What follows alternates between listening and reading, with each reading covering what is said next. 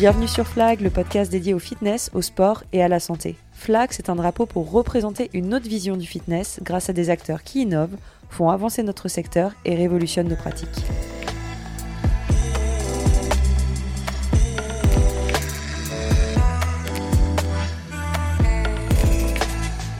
Hello à tous, bienvenue sur Flag. Je suis de retour avec un nouvel épisode et surtout un nouvel invité. Aujourd'hui, on change de cap. La dernière fois, j'étais à Guillaume Pifto. On reste bien sûr dans le monde du fitness, du sport et du coaching sportif avec, je vais l'appeler docteur physio, j'ai le droit ou pas Il rigole. Euh, je suis avec Geoffrey Bellois. Salut Geoffrey, comment vas-tu? Salut Kélia, ça va bien? Attention, je suis pas docteur. Il me reste le doctorat à passer pour être docteur, mais euh, oui, je suis enseignant de physiologie au STAPS de Créteil, à l'UPEC. Avec pas mal de bagages et d'expérience quand même. Ça commence à faire quelques années. Voilà. Donc on va, on va parler de ça, on va parler bien sûr plus que de ça, parce que tu es bien plus que simplement un, prof, même si c'est déjà énorme. Tu es coach sportif, tu es aussi athlète, euh, tu es aussi père de famille, euh, pas mal de casquettes toi aussi. Le plus simple, je trouve, euh, pour nos auditeurs, c'est que toi, tu te présentes alors en quelques mots, en quelques phrases, et le plus simple possible pour leur faire comprendre un peu quel est aujourd'hui ton quotidien dans le monde du sport. Bah, du coup, euh, coach sportif, éducateur sportif depuis euh, maintenant 22 ans, ça commence à faire. Euh, enseignant de physiologie au STAPS de Créteil, c'est ma 11e année, là où j'enseigne, toujours à Créteil, j'ai toujours eu le, même poste. Et bah, actuellement, je suis éducateur sportif au sein de R2 Training, dans le secteur du CrossFit. Mais moi, à titre personnel, je forme plutôt pour les sports d'endurance, donc tout ce qui est running, même le vélo aussi, parce que du coup, euh, beaucoup de cyclisme avec ma pratique personnelle. Voilà, c'est mon quotidien. Enseignement de physiologie et méthode cardio-training, parce que du coup, j'enseigne les deux, les deux matières. Et euh, c'est déjà pas mal, hein. c'est déjà pas mal quand on est père de famille. Euh. C'est clair que ça fait beaucoup de choses à mener au quotidien avec une semaine de 7 jours. Voilà, et des journées qui font 24 heures. Ouais, il faut bien s'organiser. Mais c'est faisable, hein. après il faut bien s'organiser, il faut choisir ses priorités. Voilà, faut pas, faut pas tout faire à la fois. Moi j'avais décidé de me spécialiser dans la course à pied. Après c'est mon sport de, d'enfance, en fait. Je suis resté dans la course à pied, j'ai grandi avec la course à pied. Même si après, j'ai testé d'autres sports, mon amour, euh, mon amour premier reste, euh, la, course. à la course à pied. Ouais. et du coup, euh, bah, c'est autour de ce sujet-là qu'on va tourner aujourd'hui parce que j'aurais pu sinon t'interviewer sur plein d'autres sujets, mais on aurait eu un podcast de 3h30. Euh, mais du coup, c'est autour de, ce sport, et pas que de la course à pied, mais des sports d'endurance. Euh, et tu parlais des méthodes euh, cardio-training. c'est un sujet qui est très trendy. Il y a des nouvelles disciplines qui arrivent. On parlait juste avant de lancer le podcast de Irox. on sait aussi qu'il y a la Spartan, les Spartans, etc.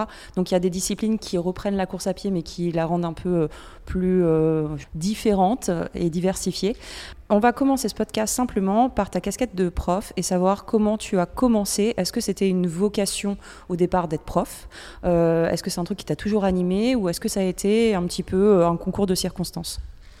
Un peu les deux. Je pense que j'ai toujours eu la, vocation d'être euh, d'éduquer avant d'être enseignant vraiment avec ce terme-là dans le milieu universitaire, mais d'éduquer. C'est pour ça que je suis arrivé à être éducateur sportif. Et après, en allant à la fac, bah, en fait, au bout de quelques années, euh, déjà en tant qu'éducateur sportif, ça devait faire déjà, euh, bah ouais, déjà une, bonne dizaine d'années. Ouais, J'étais euh, voilà, au cap des 10 ans. Je me posais la question si j'allais continuer encore longtemps. Parce qu'autour de nous, on entend toujours dire voilà, d'être coach sportif en vieillissant, c'est très compliqué. Continuer à donner des cours collectifs et tout, c'est compliqué. Les nouvelles vagues arrivent, est-ce qu'on va poursuivre et tout? C'est un métier aussi qui est très redondant. si on n'a pas d'autres centres d'intérêt et puis si on n'est pas vraiment des passionnés de ce qu'on fait, c'est vrai qu'on peut s'ennuyer. De toute façon, on connaît bien la, on va dire la, durée de vie d'un coach actuel, elle est, elle, est, elle est peu longue. Moi, je fais partie des très vieux maintenant. C'est combien de temps, juste? Bah, ma première carte d'éducateur sportif, il y a 22 ans. Voilà, voilà ça c'est dit. ça commence à faire. Donc là, j'en suis bah, à ma euh, cinquième carte euh, d'éducateur que je dois renouveler là. Donc ma cinquième, ouais, ma cinquième. Comme c'est renouvelable tous les cinq ans, là, je, je mm. vais démarrer ma cinquième. Ok, chapeau. Ouais, merci. Donc et après, euh, voilà, la question se posait, de savoir dans quoi j'allais me reconvertir. Bon, je me voyais pas être dans autre chose que le secteur sportif, ça c'était euh, ma condition. Et en fait, j'ai travaillé euh, avec une femme que tu connais, Emma Delahaye, donc voilà, qui est, devenue une amie, et je travaillais avec elle. Et au moment où toutes ces questions commençaient à, à, traverser mon esprit, elle m'a proposé en fait de reprendre l'enseignement de la physiologie au sein du Dust, du Dust métier de la forme à la fac de Créteil. Et elle m'a dit fais l'essai au moins pendant un an. Comme ça, tu vois au moins si l'enseignement euh, académique euh, t'intéresse. Voilà, je l'ai fait pendant un an et en fait, un an, bah, maintenant, ça fait 11 ans. Donc à l'époque, j'étais vacataire. Et maintenant, je suis enseignant titulaire. C'est énorme. Euh, est-ce que, alors tu l'as dit hein, très bien, que quand on est éducateur sportif, on est aussi enseignant finalement.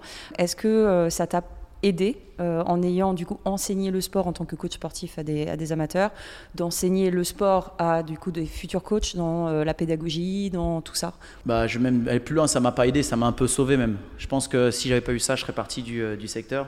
Moi, j'ai passé tous mes diplômes par la voie universitaire, donc c'est pas BPGEP, c'est tout, c'est la voie du STAPS. Donc on a, on a un gros bagage théorique, on apprend beaucoup de choses, et en fait on se rend compte que tout ce qu'on apprend, on ne le met pas en pratique dans, le, bah, dans nos, quotidiens d'éducateurs sportifs. Et tout ça commençait à peser, à peser. Donc euh, du coup, euh, quand j'ai pu revenir à l'enseignement académique et repartir sur les fondamentaux et réapprendre les fondamentaux aux gens en fait tels que je les avais appris, ça m'a ça m'a un peu réconcilié parce que franchement ça me c'est quelque chose qui me pèse hein, parce que quand je vois maintenant ce que j'apprends même actuellement en formation et ce que euh, ils vont être amenés à faire il y a vraiment un fossé entre les deux hein.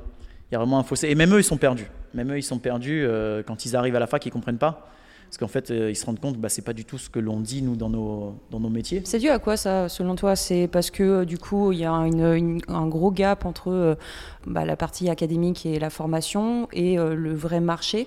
Non, le gap, le gap, c'est le, c'est le marketing qui le crée. Hmm. Parce que donc moi, ce que j'apprends, ouais, le marketing du sport. Moi, donc moi, je vais parler du cardio, d'accord, toutes les disciplines cardio. Ils veulent le rendre sexy en fait, mais sexy à outrance, c'est-à-dire on raconte tout et n'importe quoi pour plaire à la plus grande masse, parce que ça génère de l'argent, il mm. faut pas se mentir. Et en fait, derrière, il y a beaucoup de mensonges qui sont créés, et les gens en fait rentrent dedans, tombent dedans, et ils se rendent pas compte que bah ça fonctionne pas en fait sur du long terme. Ça va fonctionner sur du court, du court terme, mais tenir à long terme dans le cardio, c'est-à-dire dans l'endurance, c'est quelque chose qui est très difficile. C'est quelque chose qui est pas sexy, mm. d'accord. Et là, les gens se heurtent à un mur, et du coup, euh, bah voilà, ils suivent des modes, ils changent, ils vont aller d'une mode à une autre mais ils vont pas se spécialiser dans un sport d'endurance euh, proprement dit parce que c'est du travail de longue haleine, parce que c'est très répétitif, mais c'est bon, c'est l'essence même de mm. l'endurance, c'est de la répétition, de la répétition, de la répétition, mais un peu comme tous les sports en fait, il faut, beaucoup répéter pour atteindre un certain mm. niveau. Et ça, les gens, malheureusement, ils sont mine de rien, en tout cas quand je dis les gens, on va dire le grand public, oublie ça, oublie. Le marketing va pas dans ce sens non plus. Ouais, ça amplifie encore plus la tendance. Bah, c'est très difficile, c'est très difficile après de rééduquer les gens, on y arrive à long terme on n'arrive pas à sauver tout le monde, mais on y, on, y arrive, tu vois. Mais euh, voilà, c'est il faut revenir euh, en arrière, en arrière. Hmm. Est-ce que tu penses que c'est incompatible avec le fitness dans le sens où, euh, je m'explique, le fitness se fait beaucoup en salle, euh, l'endurance est un effort assez long. En salle, bon, c'est rare de, mettre un client euh, sur un vélo, euh, peut-être varier un peu avec un peu de skieur ou de rameur et lui dire bon bah mon coco, tu vas maintenir une, une intensité assez relative pendant tant de temps. Est-ce que tu penses que c'est parce que le fitness indoor est incompatible avec l'endurance Non, le marketing a fait en sorte que le fitness indoor ne corresponde plus à ça. Parce mm. que nous, ce que l'on enseigne à la fac, donc là tu parlais du fitness, c'est le bon, c'est le bon terme on est resté aux fondamentaux en fait des, du cardio training, ce qu'il était à la base. À la base, les salles de sport, on avait des grands plateaux de cardio training. Hmm. Où on avait voilà, les gens venaient faire du cardio training.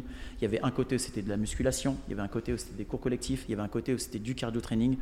Le cardio training, c'est pas de la musculation et c'est pas des cours collectifs. Le cardio training, c'est du cardio training. Donc les gens venaient faire du cardio training. Ça, ça s'est perdu. Ça s'est perdu parce que le marché a évolué. On est arrivé à des salles, des hubs, on a fait que des cours collectifs, on a fait que hmm. de l'entraînement croisé, on a plus fait court, plus intense. Voilà, parce que aussi ça génère, faut, faut le dire, ça génère beaucoup d'argent. Parce que quand on peut mettre des classes de 16 personnes fois je ne sais pas combien de créneaux horaires dans la journée, ça génère beaucoup d'argent, alors que quelqu'un qui part sur un plateau de cardio training qui va s'entraîner pendant deux ou trois heures, forcément, il est moins rentable. C'est clair. Et elle est là la réalité aussi hmm. derrière, c'est que il y a une question de rentabilité. Un plateau de cardio training, il n'est pas rentable en fait à l'heure actuelle par rapport au nouveau modèle mm. des salles de sport. Mais le cardio training, c'était ça à la base. Mm. C'était se mettre sur une machine, c'était faire. Il faut aller bien sûr suivre des, euh, suivre des certains modèles, mais en tout cas, on passait du temps sur la machine. D'accord? C'était un entraînement à haute ou moyenne ou faible intensité, mais il fallait y passer du temps. Et maintenant, malheureusement, c'est ce temps qui s'est perdu. Les gens veulent du résultat très vite très vite, hmm. en moins de temps. Parce que le modèle qu'on leur propose, c'est ça en fait. On propose hmm. que des cours qui durent une demi-heure, trois quarts d'heure, une heure. Mais bon, sur un cours d'une heure, clairement, le corps de séance, il dure pas une heure. Mm. Tu enlèves tout ça, le cours, le corps de séance, il dure une demi-heure. En une demi-heure, en fait, à un moment, c'est mathématique. On n'a pas autant de résultats. c'est clair. voilà, que de faire des entraînements plus longs, à plus faible intensité. En fait, le temps passé dans sa pratique, il est forcément euh, diminué. Les gens pensent qu'en faisant de la haute intensité, ils vont avoir plus de résultats, mais en faisant de la haute intensité, on est obligé de récupérer plus longtemps. Donc en fait, on passe moins d'heures. Totalement. Et puis c'est toujours le ratio, enfin la, la différence entre qu'est-ce qui compte le plus entre guillemets entre le volume et l'intensité. En fait, ouais, il faut, il faut allier le meilleur des deux mondes en fait. Il faut à la fois de l'intensité, à la fois du volume. Donc il faut prendre le meilleur du monde du volume, le meilleur du monde de l'intensité, et en fait les deux se rejoignent et on va arriver à quelque chose, à une harmonie. Le problème, c'est que maintenant, cette harmonie, elle n'existe plus. Parce Mm. que les gens ne font plus de volume. Ils font que de l'intensité et ils mettent du volume dans l'intensité en Mm. plus. C'est-à-dire qu'ils font de l'intensité, de l'intensité, de l'intensité, de l'intensité tout le temps, tout le temps, tout le temps, tout le temps. Mm. Il n'y a plus toutes ces phases de récupération active avec des euh, intensités, euh, on va dire, douces, modérées. Parce que justement, ça, c'est passé dans la partie euh, ringard, tu vois, dans les activités ringardes. Ouais, pour les seniors quoi. C'est ça en fait, Ouais, le ouais. senior, la partie clair. ringard, tu vois, la randonnée, le footing, le vélo, euh, la marche à pied, bref, tous- toutes ces activités en fait qui sont complètement bénéfiques pour l'endurance, tout ça, ça s'est perdu. On a du coup créé des cours plus courts, plus attrayants, plus, euh, ouais, plus sexy, hein, c'est le mot que je vais reprendre. Mais sur le long terme, ça ne donne pas les bons résultats. Mm. Si on veut progresser dans l'endurance. Ouais, ça se trouve dans quelques années, ça va être super sexy de rester deux heures euh, à basse intensité euh, une fois par semaine. Il y aura un cours comme ça, ce qui ne sera si pas du tout rentable. Sexy, mais euh, tu vois, moi, ce qui me sauve ici au R2, c'est que je m'occupe d'un segment, en fait, d'une d'un- d'une des activités qu'on propose au R2. Et comme c'est moi qui la gère, j'ai le pouvoir de Mm. faire un peu ce que je veux et j'ai du coup pallié ce manque qu'il y avait dans une box de CrossFit. C'est-à-dire à faire que des efforts courts et intenses. Ouais. Et ben moi, j'ai pris l'autre partie parce que je savais qu'il fallait le prendre. Je fais des, eff- des efforts qui sont plus longs, qui sont considérés comme intenses, mais en fait, euh, bah, ça va sur pareil, ça dépend quel levier on va, on va utiliser, Mhm. la charge, euh, les répétitions, etc. C'est à chacun aussi de se connaître. Mais en tout cas, naturellement, quand tu fais un effort qui dure euh, plus de 30 minutes, tu es forcément plus dans une zone euh, aussi élevée que Bien si sûr. tu faisais un effort de 10 minutes, Mm. même si la personne ne se connaît pas. Est-ce que tu te heurtes euh, Alors là, je parle plutôt des adhérents qui sont peut-être habitués, tu vois, à, à consommer du sport euh, dans d'autres salles, etc., et avoir des trucs euh, très différents de ce que tu proposes? Est-ce que les gens comprennent et adhèrent à ça? Au départ, ça a mis un peu de temps parce qu'il y avait vraiment une séparation dans notre espace. C'était vraiment le CrossFit d'un côté, tu vois. Le, à l'époque, c'était Hit à l'époque. Mm. C'était Hit. Donc après, euh, j'ai voulu faire évoluer ça. J'ai voulu enlever le Hit et du coup, c'est devenu le Fit. Attends, je t'arrête deux secondes. Pourquoi? Pourquoi j'ai voulu euh, Pas changer? Hit, fit. Est-ce Parce que c'est parce hit- que hit, t'en avais marre Hit, non, c'est pas j'en avais marre, c'est qu'en fait, le hit, dans l'inconscient, dans le- l'inconscient collectif et la manière dont c'est vendu dans le monde, c'est quelque chose qui est très intense et que par intervalle court Hmm. et sans matériel. Et en fait, nous, on est dans une box de CrossFit et moi, j'utilisais tout le matériel qu'il y avait à ma disposition dans la salle, donc les kettlebells, les medballs, euh, les rameurs, les skiers, etc. Et du coup, beaucoup de clients étrangers qui venaient à la salle, qui pensaient s'inscrire à un hit et retrouver ça, et en fait, ils étaient perdus, ils comprenaient pas parce que du coup, ça ressemblait pas à un hit euh, traditionnel. Et euh, au bout d'un moment, en fait, il fallait changer l'appellation. Clairement, moi, j'ai voulu faire de l'entraînement croisé, donc euh, rester dans cet esprit CrossFit, mais avec une intensité qui est plus modérée et en utilisant des intervalles qui sont beaucoup plus longs. Tu dirais que l'endurance est à la mode en ce moment ou pas Ouais, Pas- complètement. Ouais. Bah, à partir de la Covid, de toute façon, on le voit bien. hein, tu sais, le trail running, c'est euh, le sport euh, Hmm. qui, est le, qui a la plus grande marge de, de De progression. progression. Tu vois, c'est Mm. c'est plus de 300% de, de- de progression. Ouais. C'est dû à quoi selon toi? C'est euh, La Covid. Ouais, vraiment ouais. ça? Ouais, les gens à un moment ont voulu euh, sortir des salles, Mm. aller dehors. Après, attention, hein, ça va générer d'autres travers. Mm. Mais les gens reviennent à l'endurance. Mais après, ils reviennent pas toujours pour les bonnes raisons à l'endurance. Parce qu'il y a aussi cette mode de, tout- de vouloir faire toujours plus. Ouais, c'est ça, c'est ce que j'allais te demander, tu vois, parce que j'ai l'impression, euh, j'avais interviewé un, un triathlète euh, et il m'avait dit, en fait, euh, on, on subit beaucoup le truc de la mode de l'Ironman en pensant que du coup, dès qu'on dit triathlon, c'est forcément un Ironman. Exactement. Et en fait, Et le les gens ne se rendent pas compte que en fait, un, un- un triathlon, ça peut être un S Ouais. pour commencer, dans un lac, avec un parcours très plat. Et en fait, tout le monde est quasiment capable de le faire, quoi. Pareil pour le trail. hein. Le trail, tu vois. Bon, après, je suis pas un bon exemple parce que je fais aussi de l'ultra, mais euh, bah, les gens pensent que c'est le nouveau modèle, tu vois. Hmm. Comme je fais de l'ultra, bah, du coup, C'est tout aussi, ou rien, quoi. Exactement, c'est tout ou rien. Mais euh, avant de faire de l'ultra, il y a eu d'autres choses avant. Tu vois, ça prend du temps pour arriver à faire de l'ultra. Puis il n'y a rien qui oblige à faire de l'ultra en plus. Qu'est-ce que tu recommandes à une personne qui voudrait construire sa saison? Tiens, on est, on est en décembre actuellement à l'heure où on se parle. Les Quel type de auditeurs. saison déjà? Voilà, bon, une saison, euh, on va dire que quelqu'un qui, euh, qui pratique plutôt des, des sports d'endurance hein, de base, euh, qui va, tu vois, avoir tendance à voir, je le vois chez le débutant, bon, bah, du coup, je vais y aller crescendo. En fait, je vais commencer par un 10K, puis après, je vais faire un semi, puis du coup, après, je vais faire un marathon. Du coup, ça, c'est la formation, c'est l'évolution, on va dire, académique pour quelqu'un qui veut faire un, un marathon. Mm. Tu vois, quelqu'un veut faire un marathon, il faut qu'il commence par le 10, par le semi, Et après, par le marathon.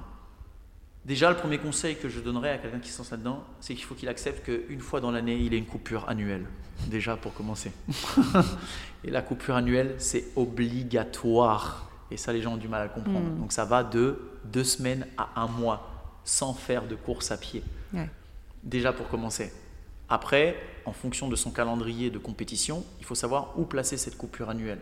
Parce que de saison en saison, elle n'est pas forcément placée au même moment. Mais il faut accepter d'un moment de, quand on est coureur, il faut à un moment ne plus faire de course à pied. Pour se désadapter complètement de la course à Mm. pied et pour y revenir et à nouveau créer des Avec adaptations fraîcheur. pour, pour progresser. Déjà, ça, c'est en termes euh, physiques, physiologiques. Mais même pour la tête, comme c'est un sport qui est très répétitif, il y a un moment, il faut s'aérer Mm. Et il faut couper en fait. Il faut couper de la course à pied pour s'aérer et y revenir avec envie. Parce que sinon, on peut tomber dans le, dans le justement trop répétitif et se dire Pff, c'est voilà, c'est un pied devant l'autre, un pied devant l'autre, un pied devant l'autre, je progresse plus, un pied devant l'autre. Et en fait, j'en ai marre et je m'ennuie. Tu vois? Ça, c'est le premier conseil. Deuxième conseil, faut accepter que c'est un sport solitaire. le running, c'est pas du blabla run. tu vois, parce que beaucoup viennent au run par communauté. Ouais. Il faut des communautés pour Voilà, fédérer, motivé. Il en Mm. faut, mais à un moment, il faut aussi accepter que c'est un sport individuel. On n'a pas tous le même niveau, on ne progresse pas tous en même temps, on n'a pas tous les mêmes allures. Et euh, le, jour de, le jour J, le jour de la course, on est tout seul. Donc il faut pratiquer, il ne faut pas avoir peur de s'ennuyer, il faut faire les kilomètres tout seul. Il faut vraiment les faire tout seul, principalement tout seul, Mm. plutôt qu'avec euh, des amis. Maintenant, il en faut aussi des amis pour courir, mais ça va être 10% de nos sorties. Mm. Sauf quand on est en club d'athlétisme. Mais même dans un club d'athlétisme, on est un groupe, mais sur la piste, on ne tourne pas au même, niveau- on tourne pas au même rythme. Mm. On a tous notre rythme. Euh, Le troisième conseil, il faut être extrêmement patient. Ex- Tout ce qu'on n'est pas Voilà. actuellement. Et- extrêmement patient, accepter que ça va prendre des années à progresser, que les premières années, ouais, le progrès se fait de manière très rapide jusqu'à atteindre des paliers, mais qu'après, euh, chaque euh, minute sur son chrono coûte cher. Mais voilà, ceux qui progressent, en fait, les gros scores que vous voyez sur, chez, chez certains athlètes, bah, si on regarde euh, leur bagage, c'est des gens qui courent depuis très très très très longtemps et qui ne se sont jamais arrêtés mais se sont jamais arrêtés parce qu'ils se sont bah, déjà ils aiment s'ennuyer, ils aiment être tout seuls, ils ont accepté le process et ils se blessent très peu aussi. Quand tu te blesses peu, du coup, euh, tu répètes, tu répètes, tu répètes. Parce que la course à pied, c'est très traumatique. Et pour pas se blesser, bah, il faut respecter plein de fondamentaux. Et pour pouvoir faire du volume, bah, il faut pas être blessé. Et pour pouvoir tenir les Ouais. intensités, il faut pas être blessé. Pour pouvoir tenir les intensités, il faut faire un gros volume. En fait, voilà, c'est un cercle vertueux. Tout est lié, ouais. Ouais. Tout est lié. J'ai un quatrième conseil quand même à donner. Vas-y, vas-y. Le renfort. Bah oui, c'est ce que j'allais dire, parce que Le les gens pensent cardio versus renfort. Le mais... renfort, c'est obligé. Tu es obligé de faire du renfort sur ces, euh, sur ces Mhm. disciplines-là, parce que c'est traumatique. Donc, euh, si tu n'as pas un minimum, euh, un bon système musculo-squelettique, ça, ça pètera forcément. Parce que le volume va augmenter, et pour tenir cette charge-là, il faut avoir une musculature et une ossature solide. Bon, et t'es prêt pour ma question piège que tout le monde se pose Est-ce que le crossfit peut faire office de renfort pour la course à pied Toi qui bosses dans une salle de crossfit et qui euh, coach, des, coach des runners? Non, le- l'entraînement croisé, bien construit, en vue de la course à pied, peut être intéressant et il est même pour moi indispensable. Le CrossFit, donc du coup le modèle CrossFit, est contre-indiqué pour des gens qui se préparent à l'endurance. Il peut être intéressant, on va dire sur le plan psychologique, pour, euh, pour euh, voilà, un moment comme on fait un sport solitaire. C'est aussi agréable de venir mettre un peu d'intensité de venir aussi dans une autre communauté retrouver du monde et s'amuser au chaud euh, plutôt que d'être sous la pluie dehors. Ça, c'est cool. Mais ça va, pareil, ça va dépendre sur quelle séance on va tomber. Ouais, c'est ça. le crossfit, comme on ne sait pas sur quelle séance on tombe, par exemple, tu arrives sur une séance euh, où tu n'as que des snatchs et puis euh, des euh, HSPU, tu vois, et que tu maîtrises pas ces mouvements, je veux rencontrer la personne qui me dira ces deux mouvements sont bénéfiques pour la course à pied. Ouais. Tu vois, donc c'est toujours pareil. Non, euh, mais tu auras toujours quelqu'un qui dira, euh, tu vois, exercice d'explosivité, euh, il y a un super oui, mais on peut le faire sans, sans être, sans euh, faire du crossfit. Tu vois faut que les nouvelles générations rebondissent aussi sur ces anciennes générations et se disent ok si eux ils en sont là et que ça tient toujours c'est qu'il y a une raison tu vois. Et euh, eux ils arrivent ils n'ont pas ce recul là donc ils font euh, voilà quand on te dit euh, du volume les coureurs clairement ils vont faire du volume du volume du volume du volume mais on oublie de te dire bah ouais mais le volume à la base il est parti d'un petit volume il est monté progressivement. On a fait les séances de renfort. Voilà on a pris le temps on a été patient. Tu vois on oublie en fait un peu de tout dire ou alors les gens vont uniquement euh, comment dire, entendre ce qu'ils ont envie d'entendre. Il faut faire un renfort, ah bah je vais faire du crossfit. Non, moi je t'ai parlé de renfort, je t'ai pas parlé de crossfit, tu vois. Voilà, ils font des raccourcis comme ça.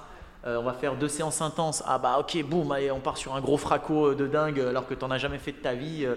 Tu vois, en fait, on fait que des raccourcis, des raccourcis, des raccourcis. Mais parce qu'on prend pas le temps non plus. Tu vois, je pense qu'il y a ce truc de, de peut-être vouloir, alors peut-être lié aux réseaux sociaux, mais ce qui nous valorise, ce qui nous glorifie, entre guillemets, c'est toujours. Tu parles de l'ego? Ouais, un peu. C'est un mélange de, à la fois de, de mauvais éducateurs, de mauvais marketing, de, des réseaux sociaux des, euh, voilà, de l'entourage aussi, si on peut, avoir on peut avoir aussi un entourage qui est toxique, qui invite à, à faire une mauvaise pratique.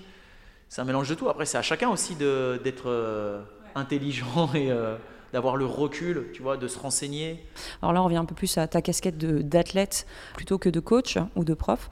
Qu'est-ce qui t'a mis un pied dans le trail, même si tu disais que la course à pied, ça a toujours été ton truc Tu étais quand même plutôt sur piste à la base? Moi, je suis pistard. Voilà. Je suis vraiment pistard à la base courte distance. Donc j'ai eu un très gros niveau en courte distance, 100 et 200. Et après euh, la naissance de ma fille, j'ai arrêté.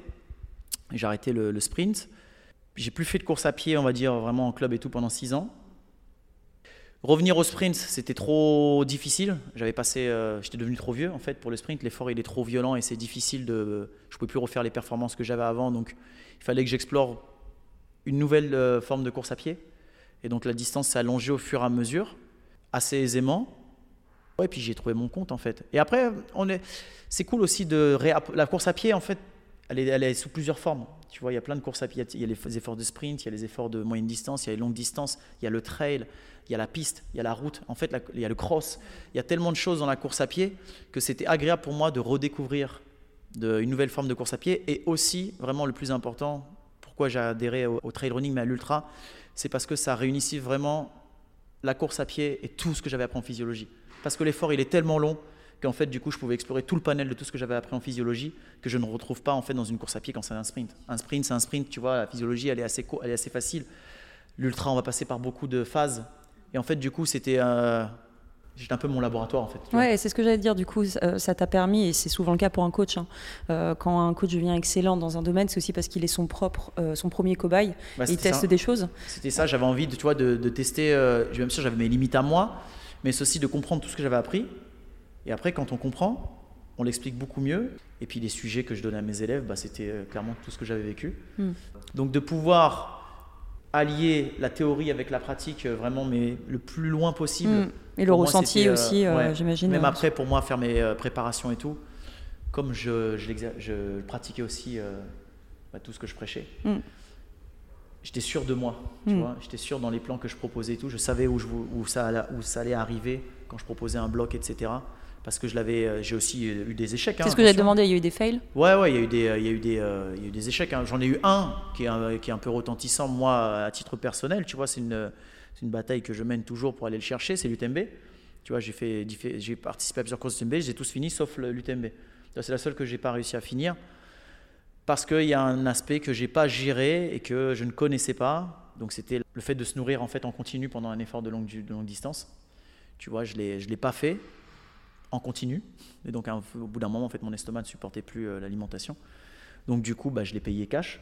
Loin, c'était quand même 115 km, mais euh, pas assez euh, loin pour franchir la ligne d'arrivée. Tu vois, donc, mais ça maintenant, ça m'a servi, parce que du coup, j'ai rebondi sur ça. Et maintenant, maintenant c'est hyper easy sur toute la partie nutrition et tout. Mais donc voilà, il faut aussi avoir, il faut pas avoir peur d'échouer aussi pour pouvoir réussir l'ultra. Il faut vraiment obligatoirement passer par des échecs pour réussir l'ultra. Ça peut pas être que de la réussite parce que l'ultra, on passe forcément par des phases où il faut, ça va devenir tellement dur qu'il faut avoir beaucoup d'expérience pour passer ça. Et c'est là où les gens sautent, de, sautent en des fait étapes. Euh, des étapes, c'est qu'ils ne font pas de l'expérience. Ils veulent le résultat tout de suite, sauf que le résultat, il ne se forge que sur l'expérience, en mm. tout cas dans l'ultra. Mais d'ailleurs, même dans la course à pied en général, mm. sur un sport de fond. C'est un sport d'expérience. En fait, à bien plus que l'aspect physique, le bagage, le potentiel physique que l'on peut avoir. C'est vraiment un sport d'expérience. Il y a des gens qui sont bien moins bons physiquement et qui arrivent très bien à exceller parce qu'ils ont beaucoup d'expérience. Et à l'inverse, il y a des gens qui ont un très gros potentiel physique et qui ne performent pas parce que justement ils ne se donnent pas le temps d'aller chercher cette trop tôt. Exactement, mm. c'est trop tôt. Mm. Je reviens un petit peu en arrière, euh, Geoffrey, on va reparler un petit peu de, l'école. De ton, ton, rôle de prof Parce que ça fait 11 ans, du coup, tu nous disais, tu as vu un changement dans les profils des, euh, des, élèves, des gens qui arrivent sur, le, sur les bancs chaque année. Euh, et euh, on peut parler aussi un petit peu de, selon toi, les quelques lacunes que les coachs après peuvent avoir sur tous ces, ces sujets qui sont complexes, hein, physio et tout, on va pas dire que c'est easy. Mais voilà, parle-nous un peu des élèves que tu as en face de toi aujourd'hui en 2023 versus il y a 11 ans. Ça y est, il, est en train de se marrer, vous voyez pas, mais ça fait depuis le début de ma question qu'il se, se marre tout seul. Ouais, parce que tu m'emmènes sur un terrain glissant. un terrain glissant. Les profils maintenant d'étudiants qui arrivent, c'est comme nos adhérents. Ils ne font que du renfort à outrance. Ils ont des beaux physiques, vraiment. Des beaux physiques euh, bulky, athlétiques, tout ce que tu veux. Mais ils n'ont aucun potentiel sur la condition physique. Tu vois, et on le voit sur les tests de sélection. Mm. On le voit sur les épreuves durant le cursus, comme ils ne pratiquent pas autre chose que du sport en salle, donc ils pensent que le sport, ça s'arrête à ça. Des mouvements tirés, poussés, unidirectionnels, et ils pensent que être sportif, c'est avoir un physique. Hmm. Voilà, je te la résume, c'est hmm. ça. Donc quand ils arrivent et qu'ils découvrent que finalement le STAPS, le physique, bah, on s'en fiche un peu, tu vois, c'est vraiment c'est 20% de ta note finale, il faut hmm. être une tronche plus qu'un physique et que la condition physique, c'est plus que de faire des biceps curls et des, euh, des squats, forcément, bah, là, ils prennent, une sacrée, euh, goutte de sueur, euh, ils prennent une grosse claque, une, vraiment une grosse claque. Tu te rends compte que comme ils pratiquent très peu de sport, autre que le sport en salle, quand je dis le sport en salle, en plus, c'est même pas, c'est plus la musculation, on va dire comme ça, plus la musculation. Hmm. Parce que déjà, si ces étudiants pratiquaient déjà, on va dire, du, de l'entraînement croisé, ouais. je veux pas dire crossfit, parce que du coup, c'est une marge, je veux dire entraînement croisé, de manière intelligente, ils seraient déjà beaucoup plus, plus ils auraient déjà une meilleure condition physique que ce qu'ils n'ont maintenant, tu vois, parce que mm. franchement, à 18 ans, je peux t'assurer qu'ils sont vraiment dans le bas, le bas, le bas, le bas. Alors que pour moi, j'ai l'impression que quand tu es jeune, tu sors un peu des sports co, quoi. Non, bah non, non, non, non, non, Pour donner un exemple, euh, dans les promos que l'on a, ils sont, on va dire, entre 25 et 30. Mm. Sur les 25 et 30, euh, lors de la présentation du premier cours, donc on se présente, je me présente, je les fais se présenter un par un. Il y en a trois qui sont en club fédéral. Voilà, donc euh, les autres, être inscrit dans un club de fitness, pour eux, c'est être sportif. Et je n'exagère pas, c'est vraiment ça. Donc euh, ils ne savent pas ce qu'est une fédération. Tu n'avais pas ça il y a 11 ans bah, Rien à voir, rien à voir. Il y a, euh, même avant, moi je viens d'une. Déjà, moi je viens du STAPS où il y avait un concours de sélection pour entrer au STAPS. Tu vois, donc déjà, pour être STAPSien, il fallait être impérativement inscrit dans un club fédéral. Il fallait justifier d'un certain nombre d'entraînements en club par semaine. Il fallait que le président du club t'ait signé une décharge comme quoi tu t'entraînais vraiment un tel nombre d'heures par semaine. Il y avait un vrai engagement de la part de l'étudiant et c'était déjà un sportif un peu accompli. Tu on parle pas forcément d'avoir un gros niveau de compétition, mais il était déjà accompli parce qu'il avait cette régularité d'aller à l'entraînement. Et selon toi, euh, quel est l'intérêt aujourd'hui pour un jeune qui veut travailler dans le fitness à se faire un STAPS au-delà du fait d'apprendre plein de choses intéressantes, hein, je l'ai, hein, euh, versus un, BPGEPS ou un CQP qui est encore plus euh, short, encore plus court. Mathématiques, simple. Le STAPS, c'est pas six mois, c'est minimum trois ans. Mm. C'est une licence, ça c'est le minimum. Un CQP, c'est six mois. Donc forcément, tu passes au CQP, tu peux tout de suite rentrer dans le secteur professionnel. Ça, c'est une réalité. Le STAPS, il va déjà falloir que tu finisses ton diplôme, donc c'est trois ans après que tu vas rentrer dans le secteur professionnel. Par contre, tu ne peux pas avoir autant de connaissances acquise en trois ans, en six mois pour un CQP. C'est impossible. C'est impossible. Avant d'arriver euh, sur le terrain, il faut déjà avoir un sacré bagage technique, un bagage théorique aussi. C'est déjà difficile au bout de trois ans de l'avoir, parce qu'il faut quand même pratiquer à l'extérieur. Je ne vois pas comment en six mois, on peut avoir des bons techniciens. Donc on va avoir des éducateurs sportifs, oui, on va en avoir plein, qui vont remplacer peut-être des vieilles vagues, et c'est très bien, mais ils ne seront jamais des aussi bons techniciens que des, euh, que des gens qui ont euh, travaillé sur le sujet euh, de nombreuses années. C'est impossible en fait. Impossible. Ça leur prendra. Ils vont peut-être avoir la carte d'éducateur en six mois, mais ils auront le même niveau qu'un stapsien ou quelqu'un qui a passé plus d'années dans l'académie que si, et si et seulement si, ils continuent de se former. Ouais, et la formation continue du coup. La formation continue. Il n'y a que la formation continue qui fonctionne. Et ça, c'est ce qu'on ne retrouve pas hein, dans notre secteur. Et c'est exactement mon, point, c'est ce que j'allais dire. J'allais dire formation continue, et on le voit, tu as donné une formation d'ailleurs ce week-end. Euh... Ouais, bah, moi-même, hein, moi-même, je prends encore des formations, moi-même, je passe encore des diplômes universitaires. Donc moi, j'ai pris le parti, forcément, étant académique, de passer que par euh, des euh, formations diplômantes. Parce que déjà, un DU, elle n'est ouverte qu'à des gens qui ont déjà minimum une licence. Déjà. Une licence, parfois même un master pour certains DU. Et ensuite, après, tu vas prendre tes enseignements qu'avec des docteurs ou des gens spécialisés dans leur domaine. Donc déjà, forcément, le bagage, il est hyper riche. Tu vois, l'échange, il est hyper riche quand tu es dans ces formations-là, plutôt que dans des formations certifiantes qui sont plutôt à but lucratif. Donc ce sont des organismes qui génèrent de l'argent. Il y a peut-être des bons intervenants, mais quand même, derrière, il faut quand même qu'ils vivent. Donc il y a quand même ce, ce côté mercantile que tu n'as pas dans une formation euh, diplômante, ou en tout cas beaucoup moins. C'est plus vraiment un échange de savoir plutôt qu'un échange de chèques. Tu vois Donc, euh, par contre, voilà, un diplôme, un DU, bah, il faut accepter que ça va prendre plusieurs mois, voire certains euh, plusieurs années, et qu'à la fin, il faut encore rendre un mémoire. Et bah ouais, il y a du travail euh, à faire. Tu vois, c'est pas juste faire acte de présence un week-end et puis après on te signe une feuille comme quoi tu as, assisté à une formation. Tu vois, ça, il en faut, hein, il en faut, mais pour moi, ce n'est pas suffisant. Ouais, je comprends. Moi, c'est mon rêve hein, de pouvoir euh, faire euh, des formations, euh, des DU. C'est aussi pour ça que je fais le podcast, parce que ça me permet, mine de rien, d'apprendre en rencontrant d'autres personnes. Mais c'est, je trouve, assez complexe à mettre en place quand, quand on coach, quand on a beaucoup d'heures enchaînées en cours. Je sais pas ce que tu en penses, mais ouais. Après, difficile à mettre en place. C'est toujours pareil. Il faut, c'est comme un compétiteur. Il peut pas faire toutes les compétitions en un mm. an. Il doit choisir. Après, on n'est pas obligé de se former tous les ans, on, pas obligé, on, peut le faire aussi sur plusieurs années. On se dit, bah voilà, dans trois ans, j'ai envie de passer ce diplôme. Et puis, on s'organise, on met de l'argent de côté. Mm. Il y a aussi euh, des, les DU qui sont pris en charge par, euh, par le CPF. Hein. Ouais. D'accord, faut pas l'oublier. Donc euh, voilà, on met de l'argent de côté et puis on se met une échéance et puis dans trois ans, bah, on s'inscrit au DU et puis et ben, on va passer son diplôme. Et les DU sont très bien faits maintenant parce qu'il y a du présentiel, il y a du distanciel.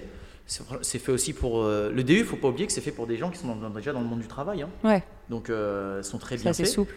Tu as passé quoi comme DU J'ai passé un diplôme euh, sur le, la préparation physique en endurance et après dans le trail running, spécialisé dans le trail running. Et tu dirais que ça, ça a été vraiment quelque chose de, qui t'a permis ah d'asseoir encore plus. ah bah ouais, il n'y a, a, pas photo. Il a pas photo. Déjà, tu ressors, un bagage de dingue parce que tu es avec des enseignants qui, eux, souvent sont aussi des athlètes de haut niveau. Donc, ils savent de quoi ils parlent. Et puis le fait que tu euh, dois rendre un mémoire, ça t'oblige une discipline, euh, tu es obligé de faire des recherches, tu es obligé de travailler énormément, tu es obligé d'avoir des cobayes, tu es obligé de. Tu vois, donc c'est, euh, ça n'a rien à voir en fait. L'engagement, il n'est pas pareil et le savoir que tu en retires, il n'est pas pareil non plus. Après, ça a un certain coût, c'est vrai, mais forcément, le savoir, il y a un moment, bah ouais, il coûte, il coûte un prix quand tu as 12 intervenants de qualité qui viennent à tous tes, tous tes séminaires. Forcément, bah oui, ça coûte de l'argent. Je pense que c'est aussi euh, une façon de valoriser euh, ton expertise. Et voilà, c'est ça, sur le, sur le marché. Exactement. Il y a un terme que tu m'as que tu m'as appris, c'est euh, trust the process. et ça résume pas mal tout ce qu'on vient de se dire parce que c'est vraiment ce truc de bah, un pas après l'autre, et c'est aussi la course à pied. Hein. C'est que tu l'as dit, tout prend du temps.